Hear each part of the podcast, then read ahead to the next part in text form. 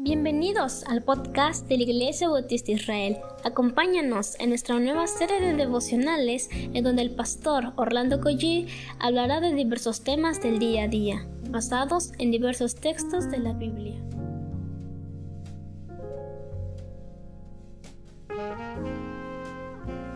Muy buenos días queridos hermanos, ¿qué les parece si de nuevo comenzamos hablando con el Señor? Oremos.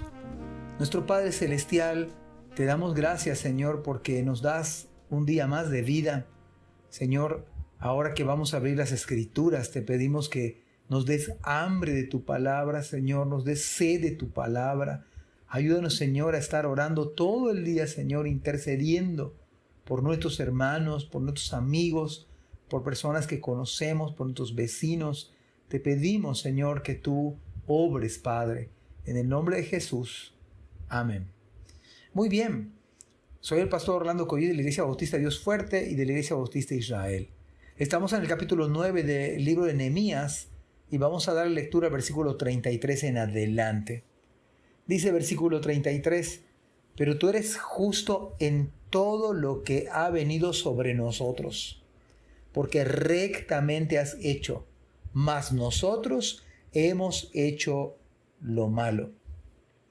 La oración no es solamente para pedir, mis queridos hermanos, es para reconocer a Dios por su grandeza.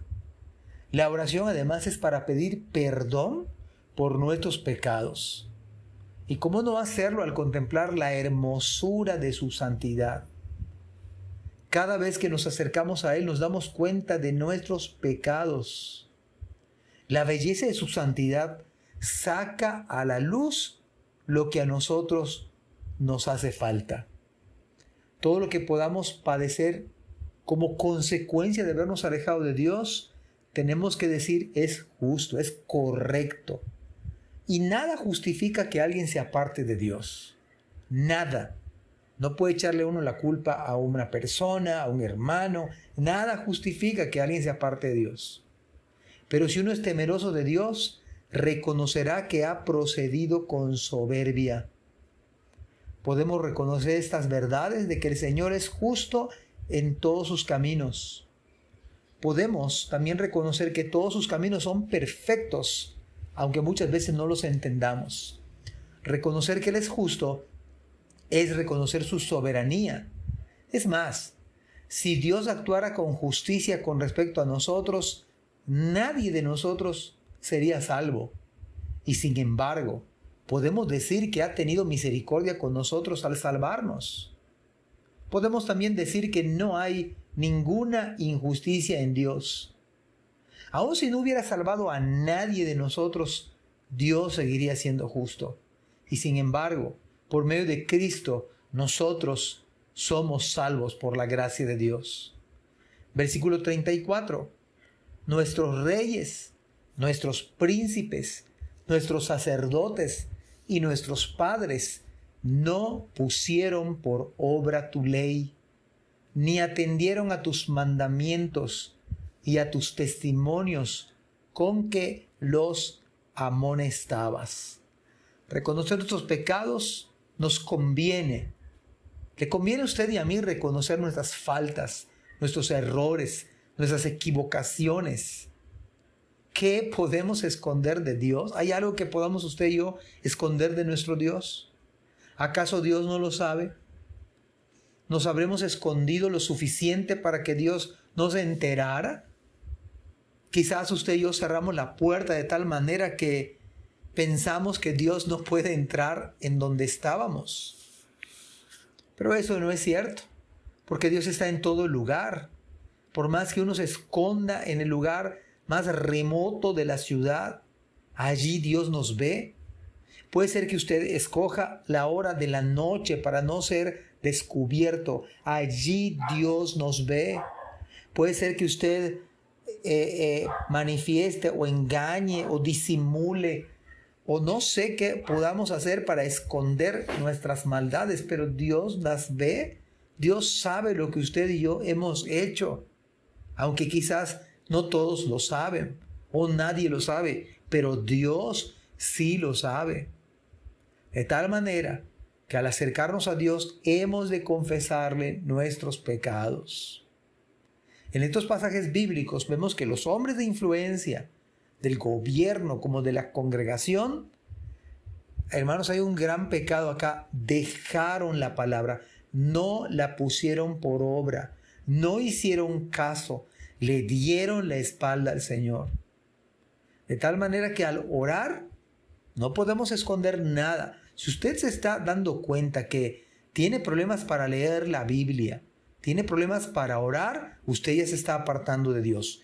Peor aún, si usted no está en la vida de la iglesia, no está en un grupo pequeño, no está este, yendo a la iglesia tanto presencial como virtual, usted no está en la vida de la iglesia, no está en un ministerio de jóvenes, no está en la femenil, no está con los varones, usted se está apartando de Dios y tengo que decírselo con amor.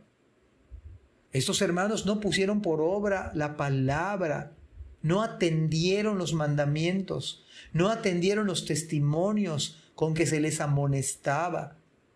Sería muy triste sacar la cuenta de esta pandemia. ¿Cuántos domingos usted se ha ausentado por pereza, por desidia, incluso hasta por un paseo? Y creo que deberíamos escoger otros días para, para incluso pasear, sobre todo en tiempos de pandemia, que es verdaderamente muy poco lo que uno, a lo menos, puede dedicarse al paseo. Pero peor aún en la vida de la iglesia.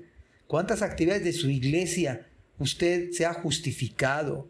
Usted quizá ha dicho, es que tengo mucho trabajo, es que tengo muchos problemas. Hermanos, es cuando más debemos estar cerca de las cosas del Señor. Vea el problema de estos hombres importantes.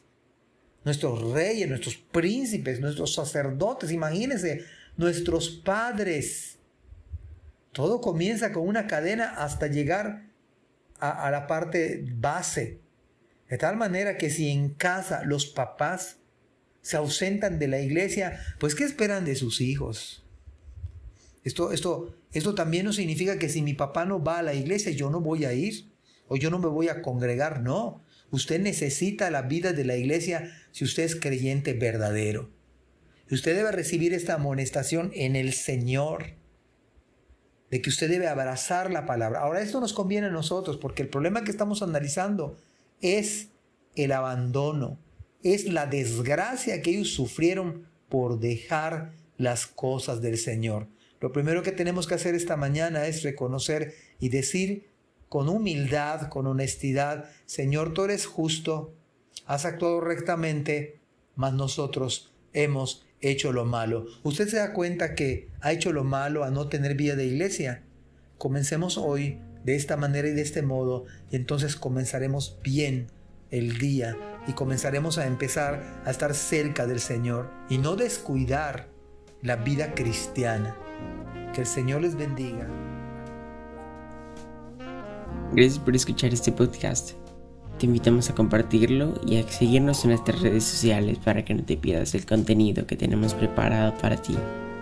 También nos puedes encontrar en nuestra página web www.ibimerida.org y contáctanos al correo ibismerida.gmail.com.